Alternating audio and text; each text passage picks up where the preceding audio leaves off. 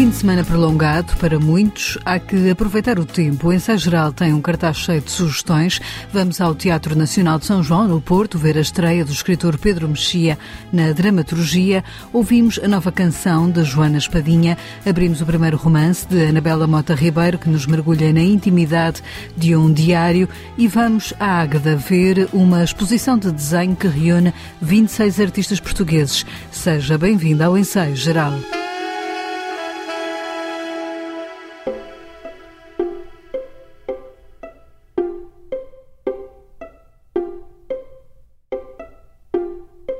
Pedro Mexia estreia-se na dramaturgia, assina o texto intitulado Suécia, que estreou ontem no Teatro Nacional de São João no Porto. A peça que ficará em cena até 25 de junho tem como protagonista o ator António Fonseca. A entrevista ao ensaio geral do escritor e poeta Pedro Mexia explica que depois de várias colaborações com a Sala de Teatro do Porto, surgiu a oportunidade para este projeto, mas na sua cabeça apenas um tema lhe interessava para a escrita e que passava por esse país nórdico bem dos anos 70, naturalmente, nasci em 72, mas lembro-me ainda da Suécia ser um, um assunto e ter uma presença cultural e política importante nas conversas. E pronto, e queria escrever sobre isso. Era esse, foi esse o ponto de partida, não foi talvez o ponto de partida mais óbvio quando eu fiz esta proposta, ou foi, foi imagino que, que como ponto de partida causa-se alguma perplexidade, mas era, mas era um assunto sobre o qual uh, me interessava, era um assunto que me interessava e sobre o qual tinha lido muito. Eu tinha lido uh, não só ensaios como uh, livros de história, biografias, e isso permitiu-me juntar todo, todos esses universos sobretudo dos anos 70, um pouco anteriores, ou um pouco posteriores, que têm a ver com a social-democracia, que têm a ver com o Olof Palme, o Ingmar Bergman, uh, o Bjorn Borg, enfim, uma série de, de figuras que eram muito conhecidas à época em toda a Europa. Inspirado assim no universo cultural sueco, Pedro Mexia desenvolveu a ideia para esta peça que conta com a encenação de Nuno Cardoso e onde a felicidade e a família são pedra basilar do texto. A minha dificuldade em escrever eh, ficção, digamos assim, de que o teatro é uma parte, em certa medida, foi porque eu não sou, não tenho muita imaginação nesse sentido da, da invenção. Portanto, as personagens nasceram ao mesmo tempo da, da facilidade que eu tinha por ter lido muito sobre isso em saber do que é que elas iriam falar. São, no fundo, discussões sobre ideia de, sobre a ideia de felicidade, quer a felicidade política, quer a felicidade pessoal, e ao mesmo tempo personagens que lembram não só as, as nossas próprias famílias, mas as famílias do cinema, nomeadamente as famílias do Bergman, as cenas da vida conjugal e tudo isso, embora sem essa, sem essa intensidade que têm esses filmes do Bergman, naturalmente, e sem, sem muitas outras coisas, claro. Mas uh, havia ali uma, uma união entre temas que eu tinha bem presentes e um modelo familiar que eu queria experimentar porque era esse era nesse contexto e acabou por surgir uma festa de casamento que é sempre uma podia ser um funeral também mas enfim era uma era uma uma reunião de pessoas da mesma família e, e de amigos da família onde se propicia falar de, de assuntos em que em que não se está de acordo vir vir, virem ao de cima amarguras antigas, tudo isso. Isso tinha uma, uma componente dramática e cómica que é muito maior na peça do que propriamente o enredo, não é uma peça em que aconteçam muitas coisas e, e, e eu nunca, nunca quis escrever uma peça dessas, porque também geralmente os dramaturgos que eu gosto mais não são dramaturgos de enredo, mas são dramaturgos de, de diálogo e de situação. Com a interpretação de atores como Joana Carvalho, Jorge Mota ou Elisa Reis, entre outros, a peça tem em António Fonseca o protagonista escolhido por Pedro Mexia. O António Fonseca porque assim que eu comecei a escrever ou, ou a planear escrever, a peça encaminhou-se mais na primeira parte que na segunda, para ter uma dimensão cómica e lúdica. E acontece que eu sempre achei o António Fonseca um ator muito divertido, sempre uh, foi daqueles atores em que, em que eu acho graça, mesmo aquilo que eles dizem que que não é para ter graça. E então eu achei que era a pessoa, como é uma, uma personagem que está zangada com o mundo e é muito dada a, enfim, a exageros e a, e a resmungar com tudo, achei que, que era o ator ideal dentro de uma certa faixa etária, dentro dos atores que eu conhecia e que estavam disponíveis. Penso que foi mesmo a minha primeira escolha. Escolha, escolha, foi a minha primeira escolha e foi possível que ele aceitasse e, portanto, estou muito contente porque a peça, o sucesso da peça, depende muito do ator que faça aquela, aquela personagem. Pedro Mexia estreia-se assim no texto dramatúrgico numa peça que, depois da temporada, no Teatro Nacional de São João no Porto, irá à Almada, ao Teatro Municipal Joaquim Benite no âmbito do Festival de Teatro de Almada, dias 5 e 6 de julho.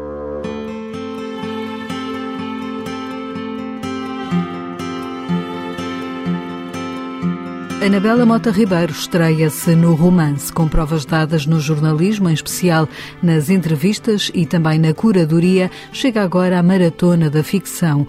Mas Anabela Mota Ribeiro explica que nos bastidores deste livro houve uma longa preparação. O meu desejo de escrever ficção não é novo. Eu posso apontar o final de 2015 como um período em que decidi fazer uma pausa nas entrevistas, que era o género jornalístico a que me dedicava mais, com a intenção de escrever com outro folgo. Depois aconteceu que envolvi-me em, em, muitos projetos profissionais, voltei a fazer televisão, investi na curadoria, outras coisas que me afastaram desse silêncio, desse vazio, dessa pausa que é necessária à escrita de um romance. Mas isto para dizer que o projeto já estava a germinar em mim há algum tempo. Acabou por acontecer em 2019, 2020, na verdade em 2020, e eu fiz um, processo novamente de germinação longo entre a escrita daquilo que eu chamo a primeira pedra, dessa primeira matéria que eu fiquei a, a trabalhar dentro de mim, a ouvir dentro de mim, e aquilo que foi depois a, a, construção do romance propriamente e que aconteceu o ano passado. O que eu quero identificar aqui ou sublinhar é um tempo de uh, maturação que as coisas têm em mim e o romance que tem a forma de um, de um diário e, e, essa aparência de linearidade, como se tudo tivesse escrito de uma vez ou pelo menos acompanhando os dias, foi ao contrário um processo muito mais demorado e pensado e construído do que inicialmente poderíamos pensar. O quarto do bebê é o romance escrito em forma de diário que Anabela Mota Ribeiro oferece agora aos leitores e onde há um pendor autobiográfico. É uma obra íntima, inspirada na forma em Machado de Assis, em que é contada a vida de uma mulher. Esta mulher, a personagem chama-se Esther. Eu assumo um pendor autobiográfico neste romance. Eu quis acentuar uma ambiguidade entre essa dimensão mais autobiográfica e uma pulsão ficcional.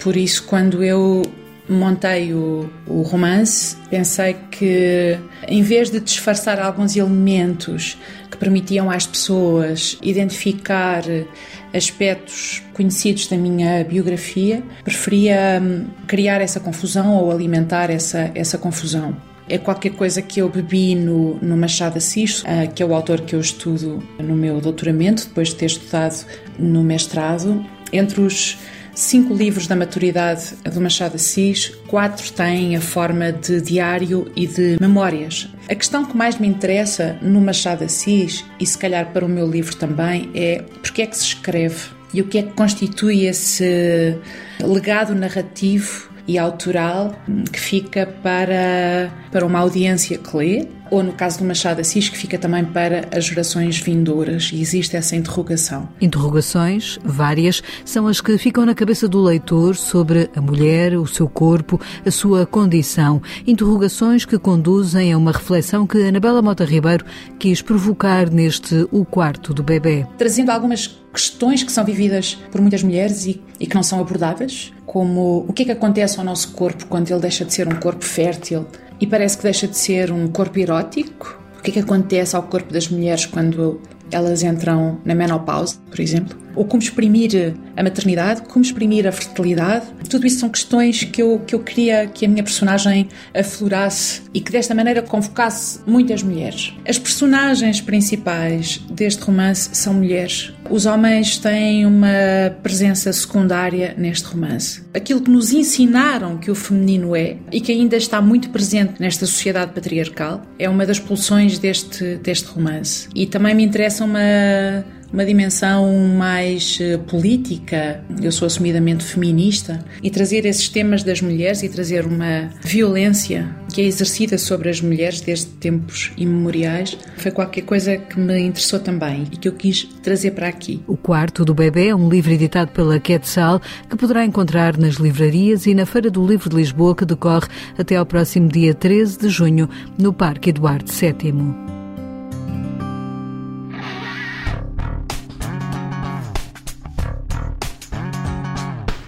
26 artistas de diferentes gerações veem o seu trabalho reunido em exposição. Ver no Escuro é mais uma etapa do ciclo Desenho com Pensamento. No Centro de Artes de Águeda pode descobrir os desenhos e os artistas reunidos pela curadora Ana Anacleto, que andou a pesquisar entre coleções e ateliês de artistas. Eu tenho vindo a trabalhar já desde há algum tempo, especificamente no campo do desenho, em torno de uma digamos, condição que o desenho e que a prática do desenho carregam, que tem a ver com uma, uma dimensão de invisibilidade no próprio processo do desenho. Sobretudo a mim interessa-me o desenho que é processo e não propriamente o desenho acabado, obra, terminado. E portanto eu fui reunir um conjunto de obras de variedíssimos artistas. As obras vêm de contextos também distintos, umas vêm de foram emprestadas por coleções privadas, institucionais, outras uh, vêm diretamente dos ateliês dos artistas ou de galerias, portanto eu andei a fazer uma pesquisa, tive tempo felizmente para poder preparar a exposição com o tempo que ela exigia e fiz uma pesquisa grande em torno de uma série de obras de artistas que têm na prática do desenho uma dimensão importante da sua prática artística. Na exposição vai encontrar desenhos de artistas como Ana Jota, Cristina Ataíde, Jorge Queiroz, Sara Bichão ou de outros como Noé Sendas, que trabalham outros suportes artísticos, mas que também fazem desenho. Uma das questões que também me interessava e que me interessa trabalhar em torno do desenho é pensar este desenho que está no limite da sua própria condição disciplinar, não é? No limite do seu entorno, de, das suas fronteiras enquanto disciplina. Será que, de facto, por exemplo, como mencionou, as, as fotografias intervencionadas do Noé Sendas são fotografia ou são desenho? Será que é importante estabelecer essa distinção? No caso, por exemplo, do trabalho da Diana Lucas, que está também na exposição, que é uma escultura, ou do Pedro Barateiro, que também é uma impressão fotográfica, o que é que resiste, o que é que reside de desenho naqueles objetos, não é? Naqueles objetos que, que têm um corpo, que são tridimensionais. Onde é que nós podemos estabelecer essa distinção? É desenho, é escultura? Portanto, também me interessou pensar sobre isso e reunir obras que tivessem essa condição pouco arrumadinha, não é? Essa condição que extravasa as fronteiras da sua própria definição. Ver no Escuro é uma exposição que vai poder ver durante as férias de verão ou agora nestes feriados, sugere Ana Anacleto. Ela fica todo, durante todo o verão, ficará patente no Centro de Artes da Águeda até ao dia 30 de setembro, portanto podem aproveitar justamente este, esta época estival para fazer deslocações ao interior do país uh, e visitar. Há uma série de centros de arte espalhados pelo, pelo território nacional que têm uma programação regular e, e, muito interessante e, portanto, nestas deslocações festivais, acho que, que, o público pode justamente aproveitar para fazer um desvio à Águeda e visitar esta exposição, absolutamente. A exposição pode ser vista no Centro de Artes de Águeda até 30 de setembro.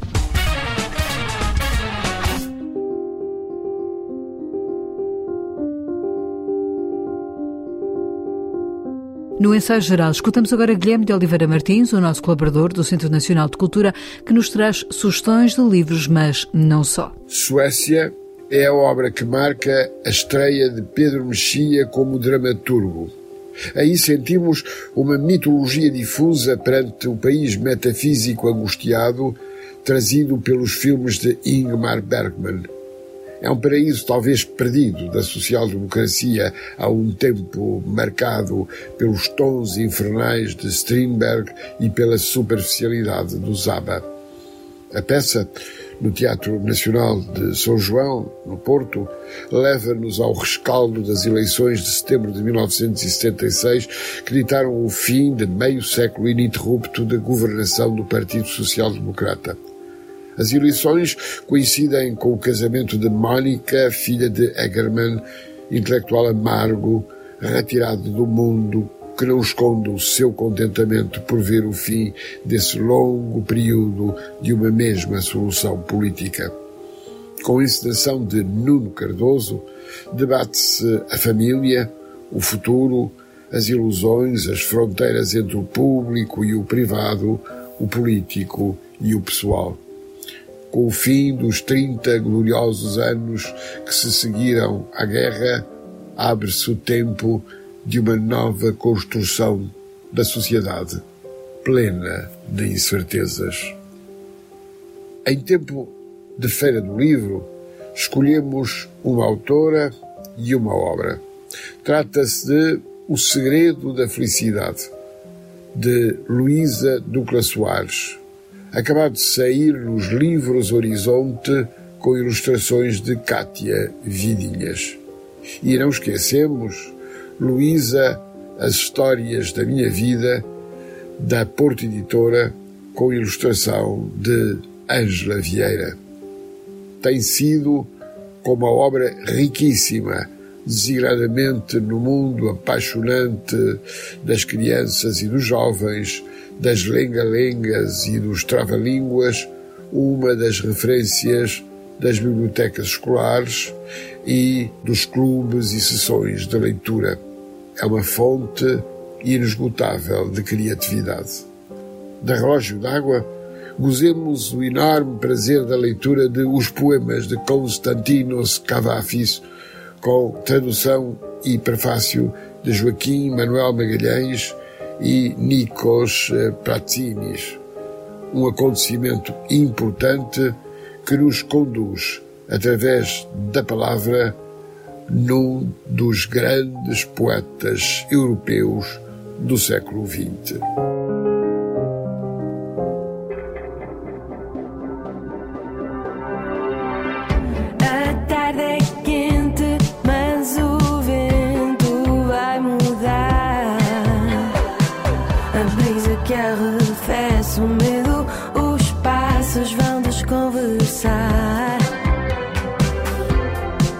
Nova música de Joana Espadinha. A cantora está a preparar um disco, mas partilha desde já este tema Será o que será. É uma canção que, como explica Joana Espadinha, é uma viagem no tempo ao ano de 1995. É uma viagem à idade da inocência, não é? A idade da expectativa e, e daquilo que imaginamos que pode acontecer, não é? Uma fase muito feliz na minha vida, eh, os 13, 14 anos, em que, pronto, hoje em dia a vida adulta traz-nos outros dilemas e coisas mais sérias e, e, eu, no fundo, quis mandar uma mensagem no tempo à minha versão teen para que aproveite aquele momento que eu sei que ela está preocupada com muita coisa, mas aquele momento é irrecuperável e, portanto, às vezes eh, esse, essa importância de nos concentrarmos no presente e de viver aquilo que temos para viver. E a canção fala sobre isso, é uma canção super nostálgica que, que não tem assim grandes pretensões de assuntos muito sérios. É uma, é uma canção para nos fazer sentir bem. Será o que será? Fala do destino e por isso pergunto o que Joana Espadinha, de 2023, diria à miúda adolescente que foi. Diria o mesmo que digo à Joana de 2023, porque estas coisas são cíclicas e repetem-se. Nós, nós mudamos e crescemos, como é óbvio, mas ainda temos muito de, de, daquilo que éramos com essa idade.